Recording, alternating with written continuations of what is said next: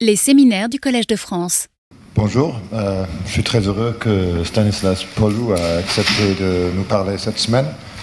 Euh, il va parler sur les modèles de langage et les preuves automatiques euh, des TRM et ses travaux à OpenAI là-dessus.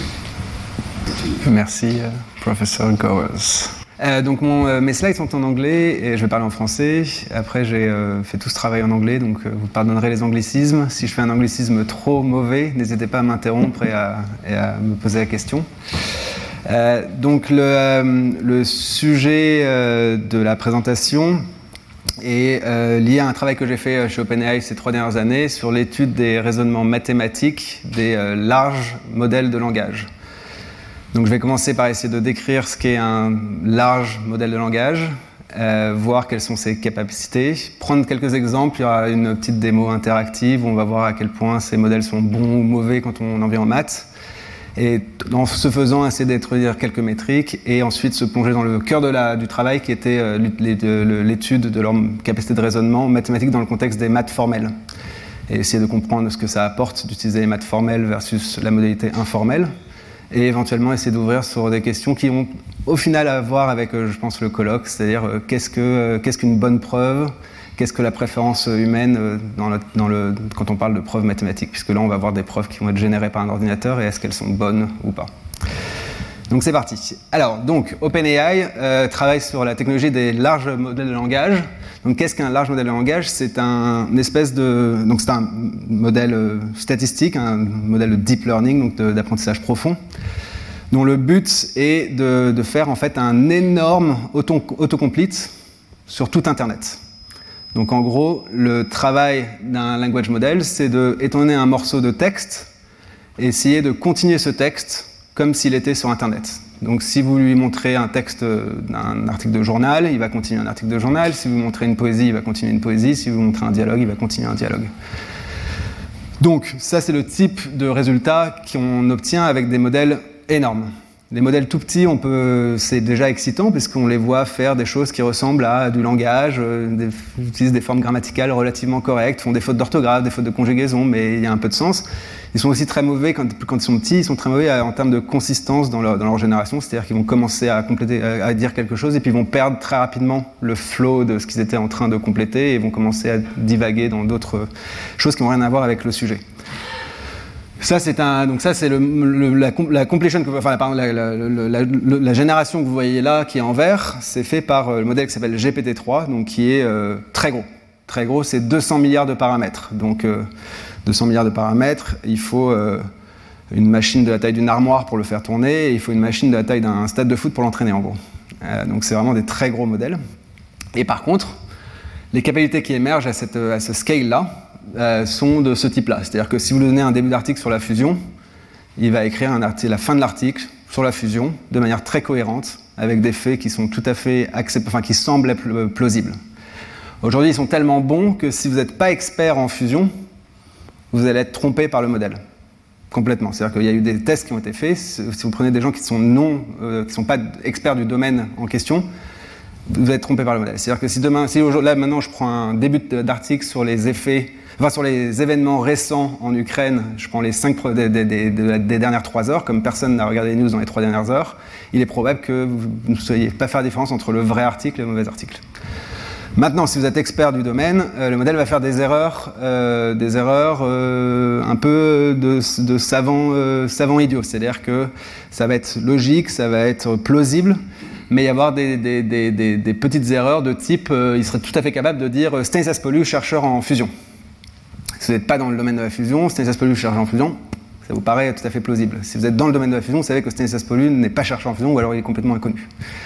Euh, donc c'est un peu vrai la, capacité qu'on a aujourd'hui, c'est des capacités incroyables de génération de texte euh, qui ont l'air plausibles, mais des erreurs euh, de, un peu de, savants pas très intelligents. C'est-à-dire qu'ils savent beaucoup de choses, mais ils ont du mal à les, à les utiliser de manière très, tout à fait correcte. Donc c'est pour ça que l'étude euh, de les capacités de raisonnement mathématique de ces modèles est intéressante, puisqu'on est dans une modalité où là on n'a plus vraiment le droit à l'erreur et on se focus vraiment sur le, on se focus vraiment sur le raisonnement et en particulier donc le raisonnement mathématique. Donc ça c'est un schéma tout simple, euh, je ne sais même pas si on peut appeler ça un schéma, mais qui pourrait essayer de vous comprendre comment il fonctionne. Donc, en gros, à l'entrée, on a du texte. Il y a un premier, euh, un, premier outil qu'on utilise qui s'appelle un encodeur. L'encodeur, il va prendre ce qu'on appelle des tokens en entrée et va les transformer en vecteurs euh, d'assez grande dimension. Ça va dépendre du modèle, mais il faut penser 1000 paramètres, 2000 paramètres. Ces tokens, ils sont à peu près donc cet, encodeur, euh, il va transformer, ces, mots en tokens. La manière dont il coupe les mots est, est, entraînée et ça c'est à peu près fixe. Et ensuite, euh, ce qui se passe dans le modèle, c'est que ces mots, ces, vecteurs vont être passés à travers les différents layers euh, du euh, modèle neural. Donc, tu un layer de modèle neural, il faut voir ça comme une multiplication de matrices vu de très loin. Il y a des, détails d'architecture intéressants, mais ce que ça prend, c'est que ça prend un vecteur, ça multiplie par une matrice qui est apprise, ça reprend le vecteur, ça le multiplie par une matrice qui est apprise, ça reprend le vecteur, etc., jusqu'à arriver en haut.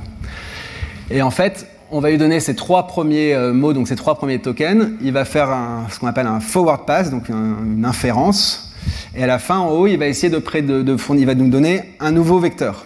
Et ce nouveau, ce nouveau vecteur va être représentatif de la distribution de probabilité du token suivant. Donc en gros, à la fin, quand on a donné hello my name, on obtient en haut un vecteur qui est une représentation de la, distribution de la probabilité euh, du mot suivant. Et donc ici, on a is qui est généré. Donc pour générer un mot, ce qu'on fait, c'est qu'on sample de cette euh, distribution. Donc on a une distribution où is est peut-être une très forte probabilité. Il y a peut-être un autre mot, euh, hello, my name, euh, is, il doit avoir une, probabilité incroyable, mais was John, donc peut-être que was a une probabilité un peu, un peu basse, mais existante. Et donc on sample de ce vecteur. Une fois qu'on a, une fois qu'on a ce mot qui a été généré, la manière dont on continue de générer, c'est qu'on fait ce qu'on appelle de la régénération autorégressive, c'est-à-dire qu'on reprend le mot, on le remet en bas et on recontinue le process. Donc cette génération, on appelle ça une génération autorégressive parce qu'à chaque fois on génère un token, on le prend, on le remet en bas, on refait un forward pass, on obtient une, probabilité de distribution, on sample et on remet en bas.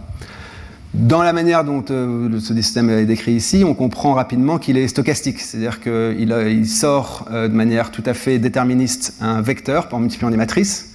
Ce vecteur représente une distribution de probabilité, mais on sample de cette distribution de probabilité. Donc le modèle lui-même quand on va générer des phrases, va être stochastique. C'est-à-dire que si on fait plusieurs générations autorégressives, on va avoir des résultats différents parce qu'à chaque token, il va y avoir des décisions différentes qui vont être prises en fonction de, ce processus de, sampling.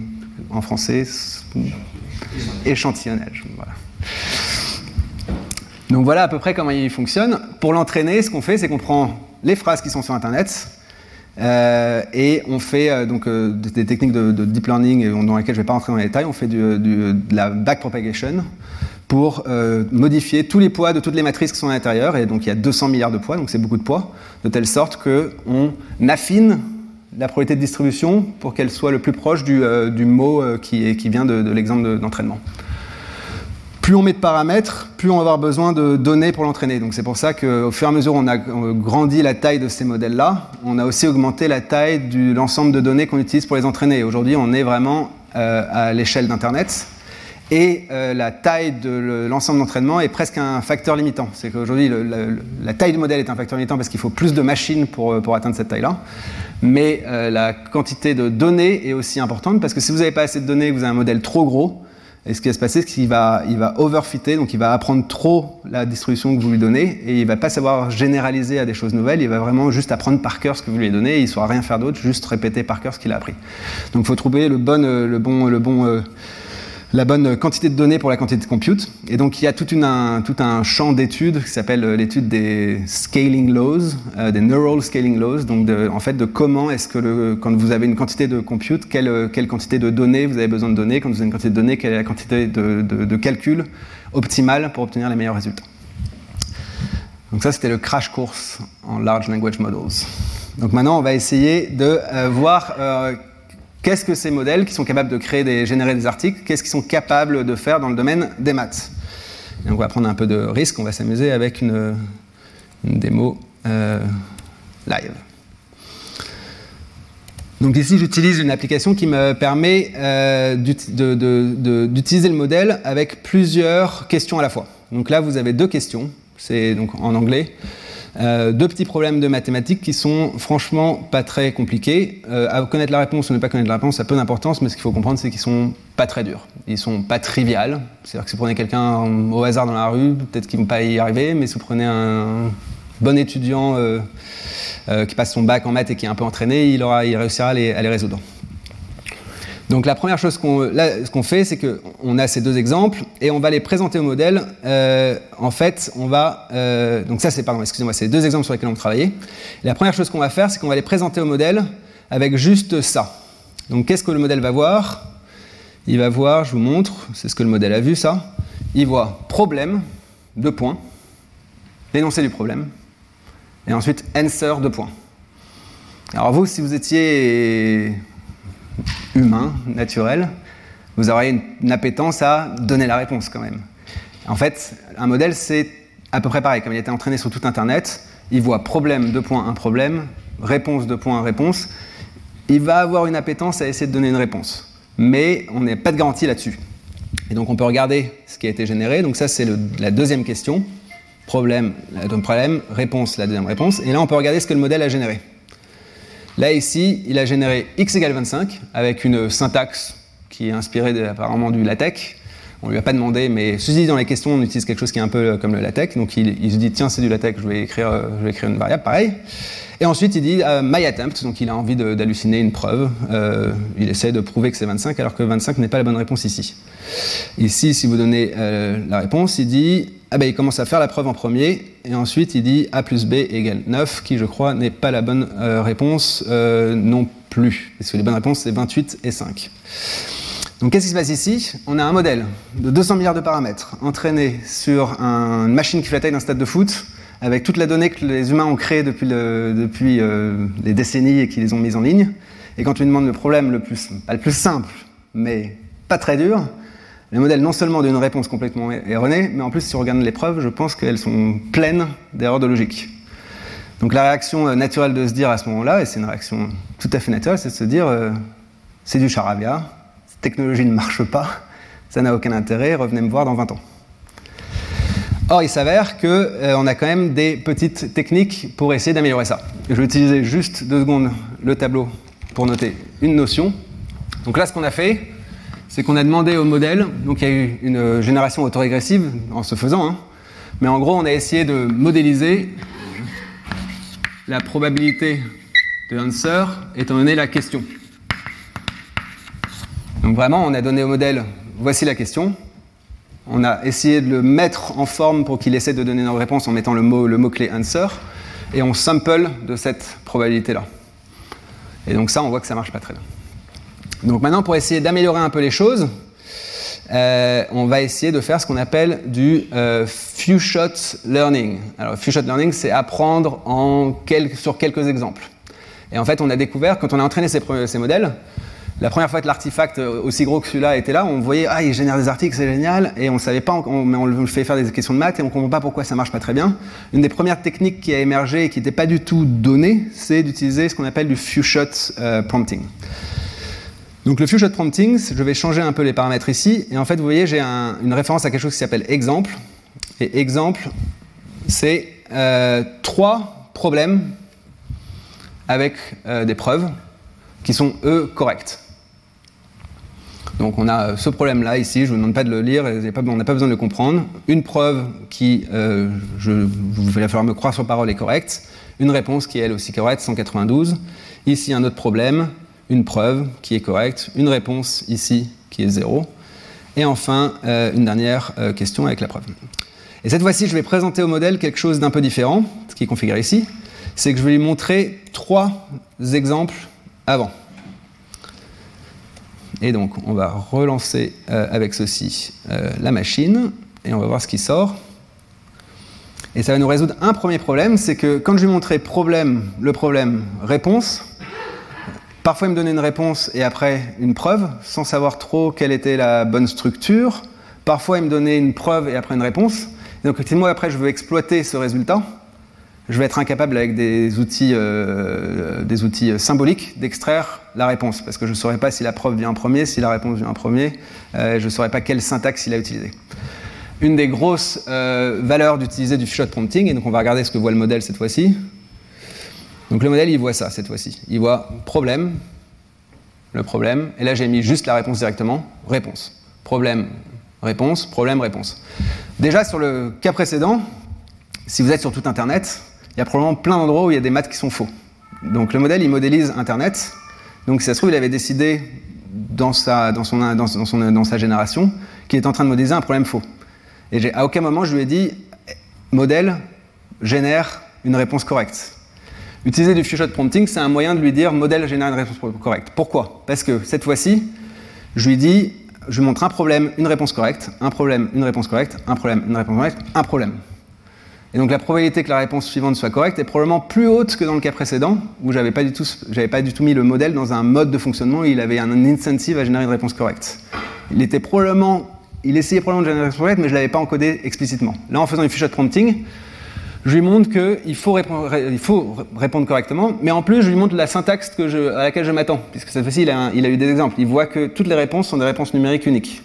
Donc, il y a forte chance qu'à ça, il nous réponde une réponse numérique unique. Et donc là, sa completion, ça a été 15. C'est toujours pas bon, mais au moins on a fait un progrès, c'est qu'il n'a pas essayé d'halluciner de preuves. On est d'accord sur la syntaxe et je vais pouvoir travailler à partir de là. Et pour le deuxième euh, problème, il a vu les mêmes exemples. Problème, problème, problème. Seul le dernier exemple euh, diffère. Et la génération du modèle, c'est 11. Aussi incorrect mais au moins on a une réponse numérique unique et donc on peut, on peut commencer à travailler. Au moins je peux analyser euh, des statistiques sur ces, euh, ces réponses-là. Alors qu'avant j'avais une, une, chaîne de caractères de laquelle j'avais aucune garantie du format. Ok, donc on arrive 15 pour 28, 11 pour 5. On n'a pas résolu le problème. Ces modèles ne marchent toujours pas mais au moins je peux analyser. Donc là, je pourrais commencer à tracer des stats sur combien de fois, pour quel type de problème, est-ce qu'il y a des bonnes réponses. Déjà, pour des problèmes non complètement triviaux, il va réussir à, de temps en temps, générer une bonne réponse. Donc maintenant, ce qui est intéressant, donc, alors qu'est-ce qu'on a fait ici? On a généré la probabilité de la réponse en fonction de la question et des exemples. Donc c'est une, une probabilité conditionnelle de la réponse sur cette fois-ci non pas seulement la question, mais la question plus les exemples. Donc ça c'est euh, prompting, tout simple. Et ça c'est ce qu'on appelle few shot prompting. Donc on lui donne quelques exemples pour essayer d'avoir une, distribution plus fine ici. Donc maintenant, on a toujours un modèle qui a coûté euh, des millions à, entraîner et qui est toujours pas capable de résoudre des, exercices de maths simples. Mais on a encore quelques techniques pour essayer d'avoir, extraire des réponses correctes de ce modèle. Et on va faire une première technique qui est la suivante, c'est que euh, on va lui demander de répéter le processus quatre fois. Même on va le faire, on va le faire huit fois. Ça va être un peu verbose, mais c'est pas grave. Et donc je vais le lancer avant que j'explique parce que ça prend un peu plus de temps. Donc à chaque fois, on repart et ici on devrait avoir 16 générations différentes puisqu'on a deux problèmes et on fait 8 générations par problème. Donc qu'est-ce qui se passe ici? C'est qu'on va euh, demander au modèle de générer 8 réponses avec le few-shot prompting, donc avoir une syntaxe qui va être comprise, qui va être, euh, qu'on va pouvoir exploiter. Et donc on va utiliser ce qu'on appelle du consensus, c'est que comme on est sur des problèmes qui ont des réponses uniques, on peut voter sur les réponses que le modèle a données. Et donc ce faisant, on va probablement extraire un peu plus de performance. Donc comment ça se passe? C'est-à-dire que je prends mes deux questions. Pour chacune des questions, je vais huit fois vers le modèle avec le même prompt. Donc je fais cette opération huit fois. Et à la fin, je somme sur, euh, enfin je fais des statistiques sur les réponses qu'il m'a données. Et j'extrais la réponse qui est la meilleure. Donc là, c'est encore en train de tourner. C'est juste que l'API euh, d'OpenAI euh, me rate limite, mais ça va arriver. Et donc, ce faisant, on est, on est capable d'avoir une meilleure performance parce que, en gros, l'intuition ici, on ne peut pas démontrer que la réponse va être meilleure. On doit pouvoir faire des, formes de démonstration, mais on ne sait pas vraiment pourquoi la réponse va être meilleure. Mais une intuition de pourquoi la réponse va être meilleure, c'est qu'on a plus de chances, d'une certaine manière. Il n'y a qu'une manière de faire une bonne réponse, et il y a plein de manières de faire une mauvaise réponse.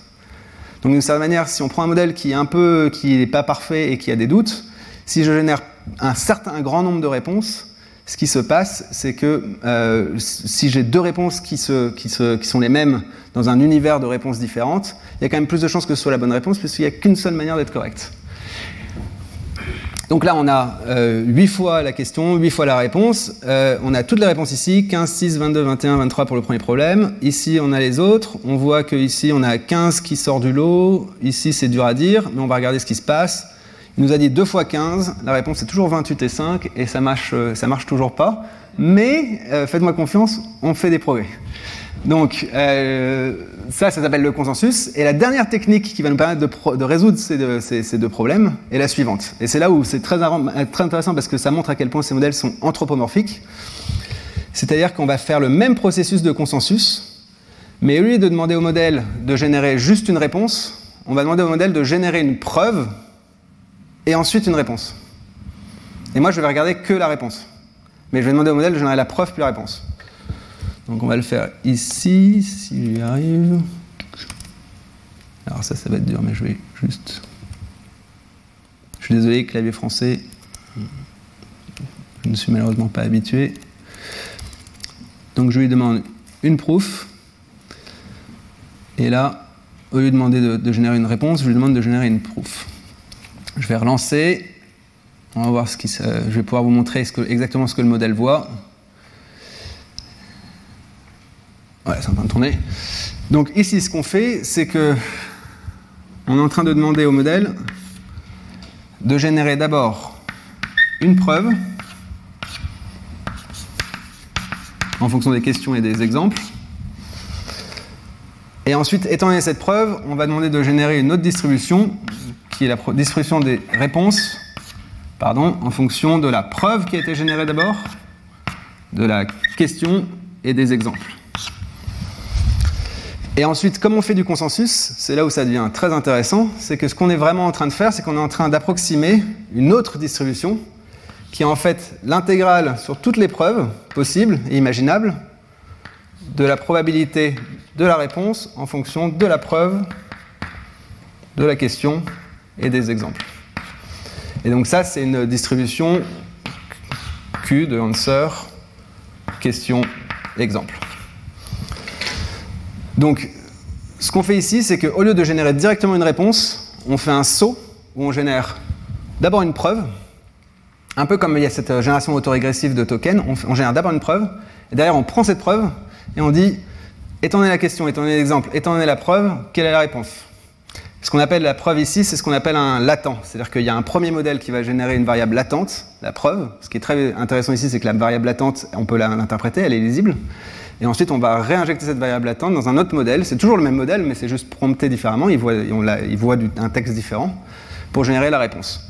Et donc cette distribution-là, qui est l'intégrale sur tous les latents possibles, euh, c'est une distribution qui peut être montrée avoir des qualités euh, extrêmement bonnes. Nous, on n'en fait qu'une approximation euh, grossière. C'est-à-dire qu'au lieu de faire une intégrale sur toutes les preuves, on génère 8 preuves.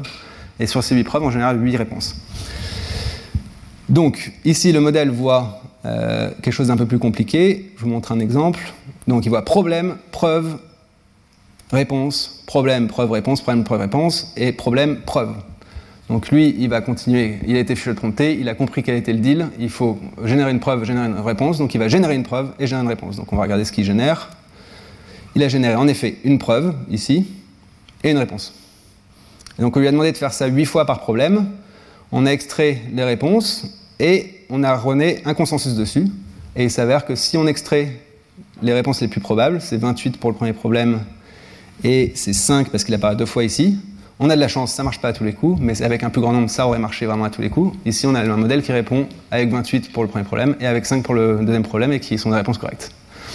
Alors c'est incroyable parce que quand on entraîne un si gros modèle avec autant de données, notre imaginaire, c'est de dire on a une grande machine, on lui pose des questions très compliquées et on obtient la réponse parfaite. Et en fait, la réalité, c'est que comme ces modèles sont entraînés sur Internet, donc sur la donnée qui est générée par les humains, ils ont un caractère assez anthropomorphique, où, pour extraire les meilleures réponses de ces modèles, il faut leur faire faire la même chose que ce qu'on fait à un humain. C'est-à-dire de dire, quand on, donne un, problème de mathématiques un peu difficile à un étudiant, on ne lui dit pas, voilà le problème, donne-moi la réponse. On lui dit, voilà le problème, réfléchis un peu, essaie de générer une preuve, essaie éventuellement d'avoir la réponse. Il y aurait plein de choses qu'on pourrait faire dans ce domaine-là pour pousser plus loin. Quand on est étudiant et qu'on attaque un problème trop dur, en général, on donne le conseil de dire, bah, prends un exemple. Commence par travailler avec un exemple. Donc on pourrait aussi mettre le modèle, faire travailler le modèle sur un exemple d'abord, prendre le résultat de cette exploration sur un exemple, la mettre dans le contexte, donc dans le texte qu'on lui donne, et essayer de générer peut-être une preuve après, et enfin une, réponse. On peut aller aussi loin qu'on peut imaginer dans cette espèce de travail d'application symbolique au-dessus du modèle pour avoir une, réponse donnée. Donc ça, c'était pour la démonstration d'avoir un espèce de ressenti de ce que ces modèles font et de comment ils opèrent et de leurs problèmes et de leur, qu'on peut réussir à faire quand on, les, quand on arrive à les, les packager de la bonne manière. Alors, ce que je vous ai présenté, c'est exactement ça. Donc là, vous voyez problème, solution, problème, solution. La réponse, n'est pas la bonne.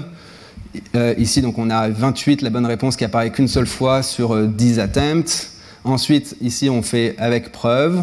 Et là, dans ce cas-là, dans ce problème-là, on a une bonne réponse. Et c'est ce euh, slide que je vais vous montrer. Je vais me mettre en slideshow, pardon. Ici, c'est les performances de deux modèles.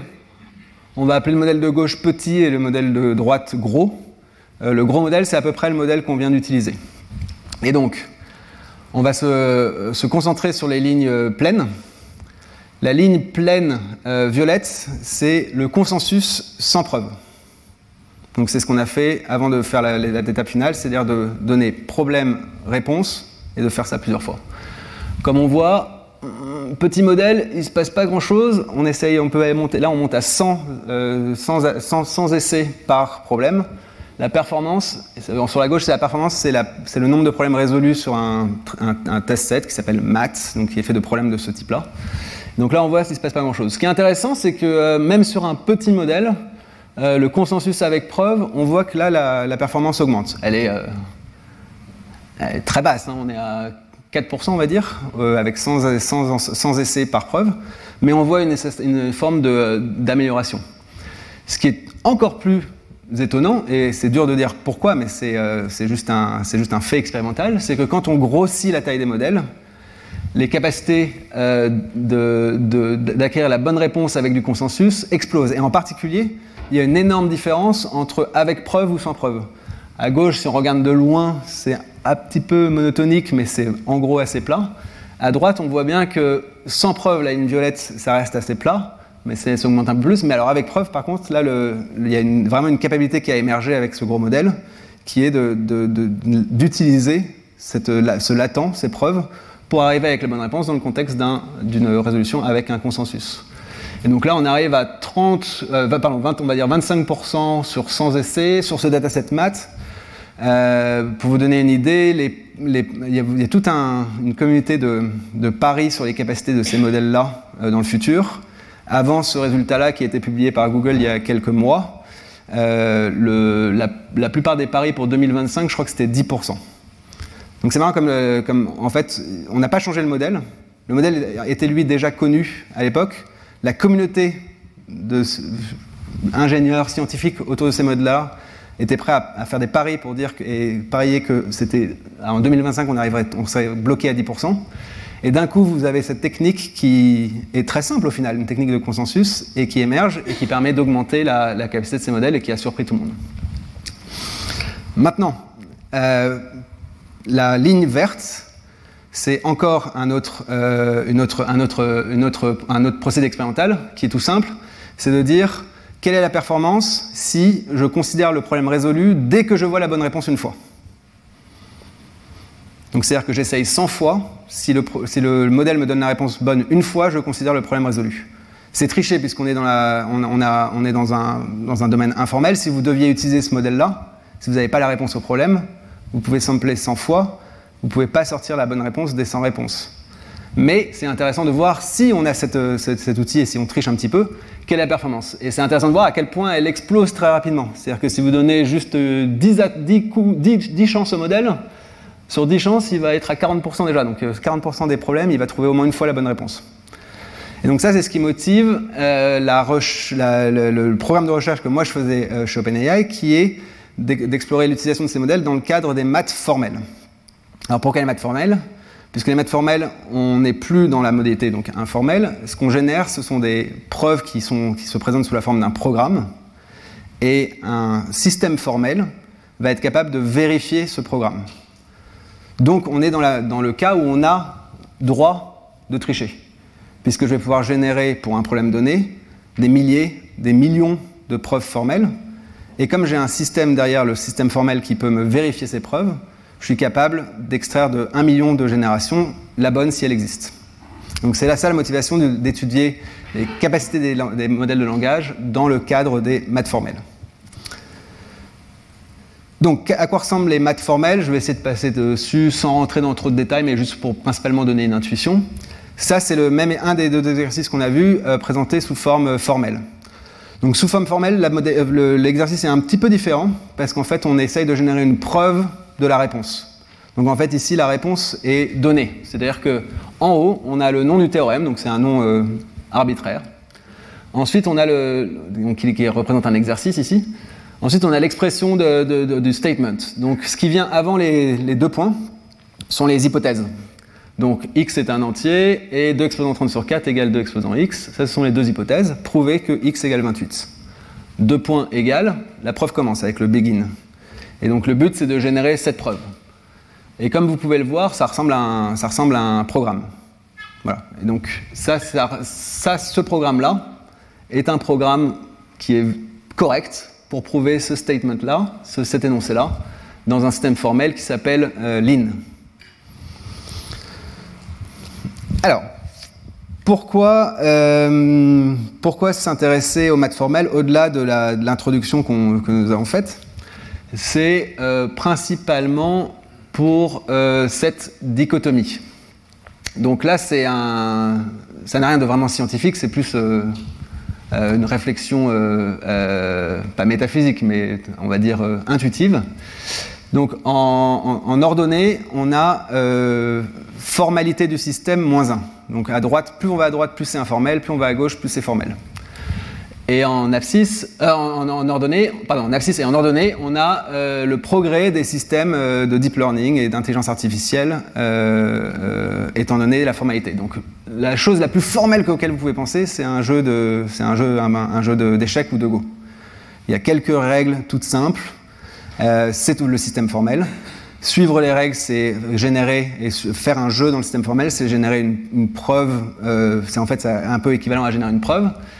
Et euh, dans cette modalité-là, euh, les résultats en termes d'intelligence artificielle sont phénoménaux. Donc là, c'est le résultat d'AlphaGo, AlphaZero, etc.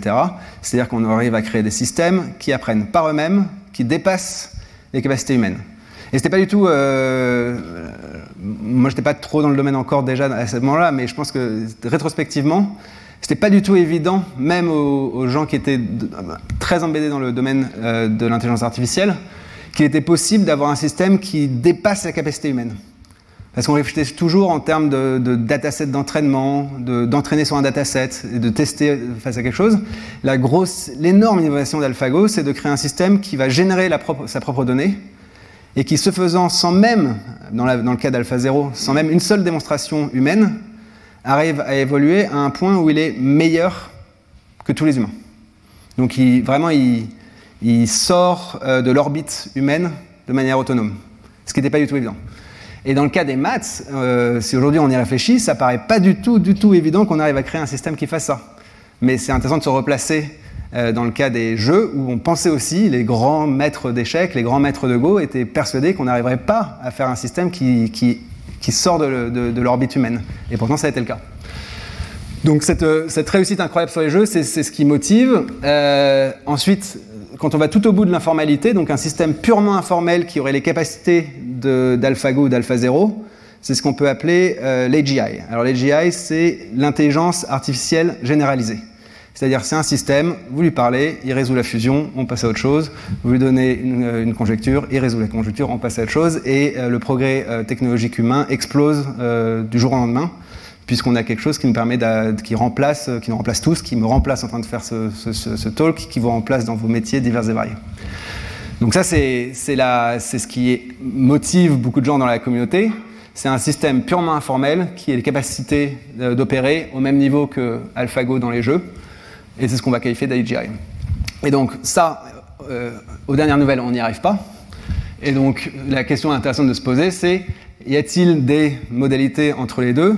Qui ressemble un peu plus au jeu et qui ressemble un peu moins au domaine purement informel et qui pourrait être intéressante, auquel, enfin, auquel on pourrait s'attaquer pour peut-être avoir les mêmes avantages que dans les jeux, euh, et, mais néanmoins avoir des résultats plus, euh, qui nous permettent d'avancer. Et donc, si on se met sur, ce, sur, ce, sur, cette, sur cet axe-là, euh, si on revient un peu du, domaine purement informel, qui voudrait dire euh, résoudre euh, fusion nucléaire, on pourrait dire les maths informels, c'est un peu plus formalisé. Pourquoi? Parce que dans un sous-ensemble des maths informels, qui sont les problèmes qui restent durs pour ces modèles, mais qui sont faciles encore pour les uns, mais ceux avec lesquels on a joué, comme on a des réponses numériques uniques, on a moyen de tester les réponses du modèle. Donc on a accès à des tests. Donc on est plus proche d'un système formel, c'est-à-dire qu'on peut faire plein de choses pour que le modèle génère la bonne réponse. À la fin, on peut dire ou non si la réponse est bonne. La génération de code, c'est la même chose, mais encore un peu plus formelle, puisque là, on a, pas, on a, a vraiment la capacité de générer plein de, tests. Euh, donc vous avez, euh, vous spécifiez quelque chose que vous voulez que le modèle génère comme euh, un produit. Vous allez lui dire voilà le, produit que je veux, et puis vous allez peut-être écrire des tests pour euh, dire, pour vérifier que l'artefact qui était généré euh, se, se, se, conforme bien à votre définition. Donc vous avez un peu plus de formalité. Et enfin, les maths formelles se placent encore en amont de ça. Puisque cette fois-ci, vous n'avez pas des tests qui ne couvrent qu'une partie du problème. C'est-à-dire que par exemple, dans le cas informel, je peux tester que la réponse est bonne, mais j'ai aucune idée de si la preuve est correcte. Dans les preuves qu'on a générées, on est arrivé à la bonne réponse, mais à moins de, de regarder moi-même la preuve en tant qu'humain, j'ai aucun moyen de m'assurer que la preuve est correcte. Ici, dans les maths formelles, ce qui est intéressant, c'est que tout ce qui est généré par le modèle peut être vérifié par une machine.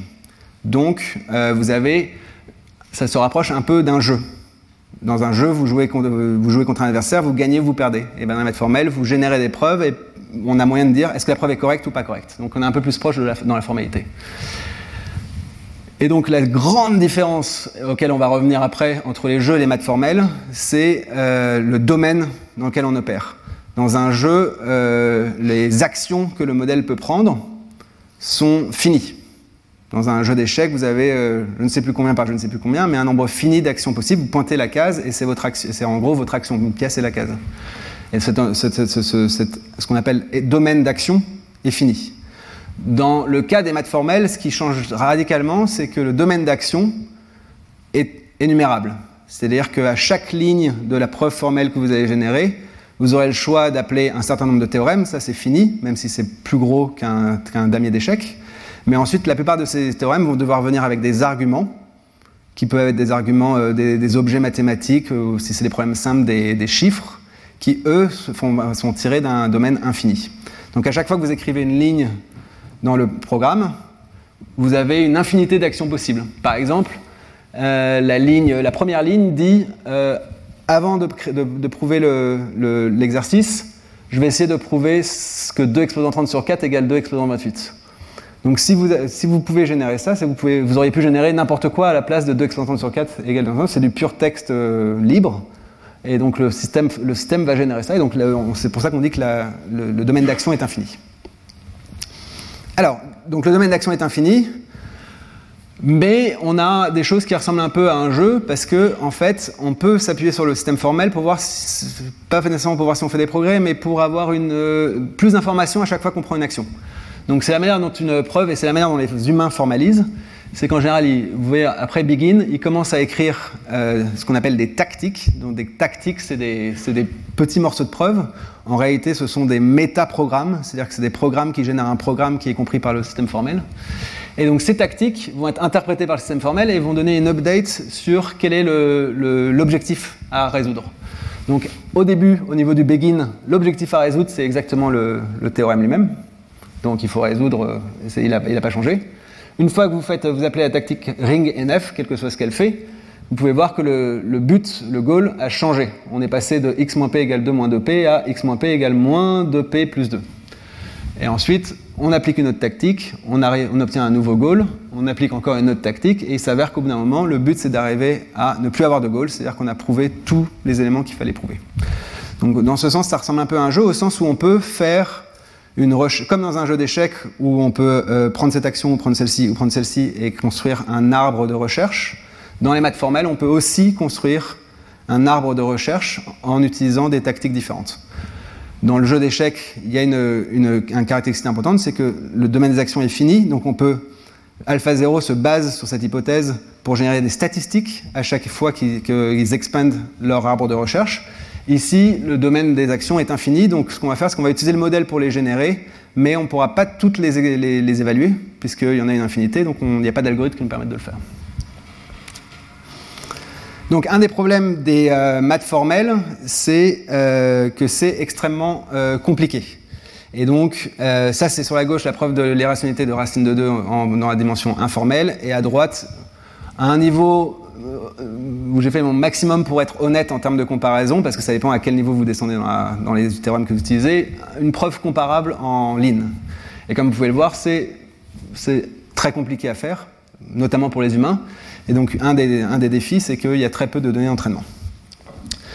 Donc ça, on l'a pas mal, euh, couvert. Euh, on revient sur la différence entre jeu, maths formel, maths informel. Donc jeu et maths formel, on a accès à un, système de vérification. Maths informel, on ne peut pas. Euh, la grande différence entre jeu et maths formel, c'est le domaine des actions, quand pour donner au modèle est infini versus fini dans le cadre des jeux. Et le dernier élément qui est compliqué, c'est euh, euh, le fait qu'on a accès à un jeu symétrique ou pas. Quand vous faites un jeu d'échecs, vous pouvez faire ce qu'on appelle, et ce qui est une des grandes innovations de AlphaGo, vous pouvez faire jouer votre modèle contre lui-même. Et ce faisant, euh, il y a toujours un modèle qui. Alors, peut y avoir des nuls, mais il y a toujours un modèle qui va éventuellement gagner.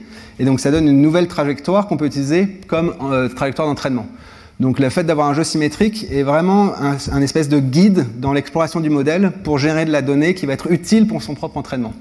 Dans le cas des maths formels, on ne peut pas vraiment faire de jeu symétrique comme ça. C'est-à-dire que si vous essayez de faire un jeu symétrique, euh, si le modèle n'est pas bon, d'une certaine manière, euh, si le modèle n'est pas suffisamment bon pour le, problème auquel vous attaquez, vous allez continuer à chercher, vous n'arriverez jamais à une victoire. Alors que dans le cas des jeux, même si vous avez deux modèles qui ne sont pas très bons, vous les faites jouer contre lui-même, il y aura toujours, il peut y avoir que des nuls, mais c'est très peu probable, au bout d'un certain moment, il y aura toujours un modèle qui va gagner. Et ça va vous donner une trajectoire qui vous montre, ah, ce modèle-là, dans cette trajectoire-là, est un peu meilleur.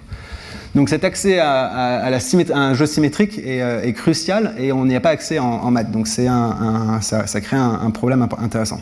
Donc, je vais faire un résumé de ce qui se passe quand euh, on applique des modèles de langage tels que je les ai présentés aux maths formels. Donc, qu'est-ce qu'on fait? C'est qu'on prend ces modèles de langage, au lieu de les prendre tels qu'ils ont été euh, entraînés sur tout Internet, on les, ce qu'on appelle fine-tune, donc on les réentraîne sur un dataset de preuves, donc tel qu'on les a vus, de Lean, pour qu'il soit euh, un peu meilleur à générer des preuves.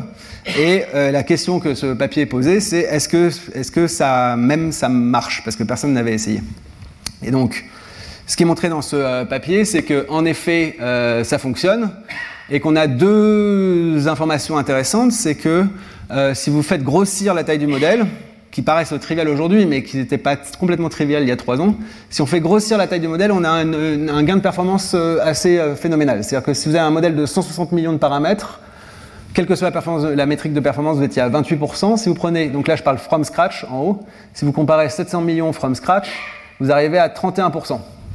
Et ça, c'est pas complètement évident parce que, le, comme je disais, le, la, donnée d'entraînement est toute petite. Parce que les maths formelles, on a très peu de maths formalisées.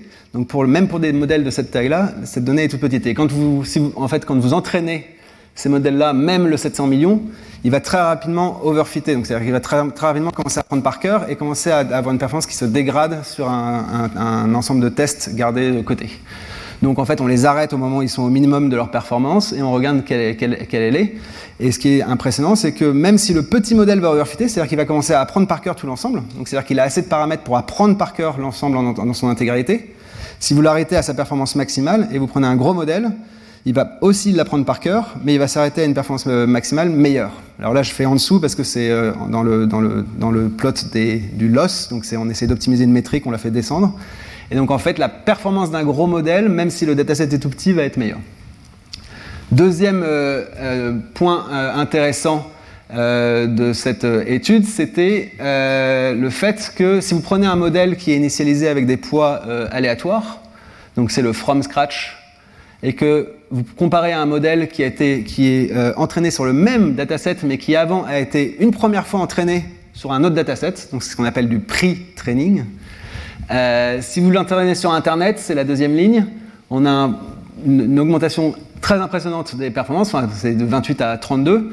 Donc c'est-à-dire que euh, le petit modèle euh, devient meilleur que le gros modèle qui n'a pas été entraîné sur Internet avant d'être entraîné sur les maths formelles. Et si vous l'entraînez sur GitHub, donc sur du code, vous avez un peu plus. Et si vous l'entraînez sur WebMath, WebMath c'est un corpus de, données liées aux mathématiques. Vous avez encore un peu plus. Mais je pense que ce qui est intéressant à conserver, donc si on regarde le modèle de 700 millions de paramètres, from scratch, donc des poids aléatoires, vous l'entraînez juste sur de la donnée formelle, vous avez 31% vous l'entraînez sur Internet avant, vous avez plus 8%, donc c'est une, différence massive. Or, il n'a été entraîné, c'est un, un pré-entraînement sur Internet. Donc on parle d'entraîner des modèles sur des forums Reddit, sur des posts Facebook, sur des posts Twitter, sur des articles pour des fleurs. Et néanmoins, dans, la grande majorité de la donnée, et néanmoins ce pré-entraînement a une influence énorme sur les capacités dans les maths formelles, ce qui n'était pas du tout euh, évident. La seule hypothèse qu'on puisse faire autour de ça, c'est que euh, l'entraînement sur Internet, quel qu'il soit, fait émerger à l'intérieur des poids des, des, features, donc des, des, capacités apprises d'extraction de, données, qui sont ensuite utiles pour le réentraînement sur les maths formelles. Euh, je vais passer ça, passer ça, passer ça, et venir à ceci. Donc, comment est-ce qu'on qu'on utilise euh, ces modèles-là pour générer des preuves formelles? On fait un peu comme dans un jeu, donc on fait un arbre de recherche. Donc on part du, but en haut, donc c'est le théorème tout en haut, et on va générer, disons, huit tactiques différentes. Le, système formel va nous donner huit goals différents. Et ensuite, on va utiliser le même modèle pour essayer d'évaluer ces huit buts différents et en gros choisir celui qui semble le plus prometteur. Et on continue comme ça. On le prend et on va régénérer huit tactiques et on va étendre notre arbre de recherche en fonction d'un algorithme de recherche dans les arbres qui peut être euh, très, enfin ils peuvent être tous différents, mais en gros l'idée c'est de d'évaluer les buts de chaque, les nœuds de chaque arbre et d'étendre, d'aller creuser plus loin dans le nœud avec qui a le plus de, potentiel. Et le problème, c'est que ça génère des preuves comme celle-ci. Dans cette preuve, euh, de la ligne 1 à la ligne n-1, ça ne sert absolument à rien. C'est-à-dire que le modèle aurait pu euh, générer juste des commentaires, etc. Ça n'aurait rien changé. La seule ligne qui compte, c'est la dernière. Et donc ça, c'est intéressant parce que ces, modèles arrivent à atteindre des preuves qui, euh, ne sont pas faciles, parce que, en gros, la dernière ligne, elle dit, je vais utiliser un programme qui s'appelle Linaritz, mais attention, je vais l'utiliser, il faut qu'on l'utilise en utilisant H023, H021, H022. Donc H0, c'est les hypothèses qui sont tout en haut. Et donc en gros, vous voyez H0 de 1 H0 de 1, ça veut dire remplacer et, utiliser le fait que, que, 1 est plus grand que 0. Bon, c'est pas très intéressant.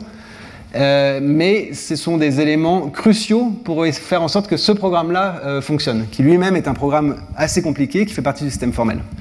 Donc cette preuve est d'une certaine manière intéressante parce qu'elle est pas vraiment facile à générer, cette dernière ligne, mais elle est complètement décevante parce que, euh, du fait d'avoir fait de la recherche dans un arbre, il y a énormément de bruit dans les preuves.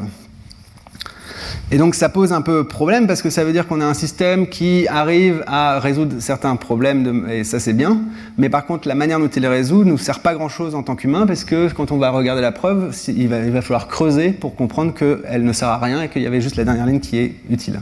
Donc euh, ça c'est la preuve équivalente euh, telle qu'écrite par un humain. En gros vous revoyez le H1 de 0, H1 de 1, H1 de... et là on utilise moins 1, et enfin l'appel à l'inarit, et ça c'est une preuve qui est compréhensible par un humain.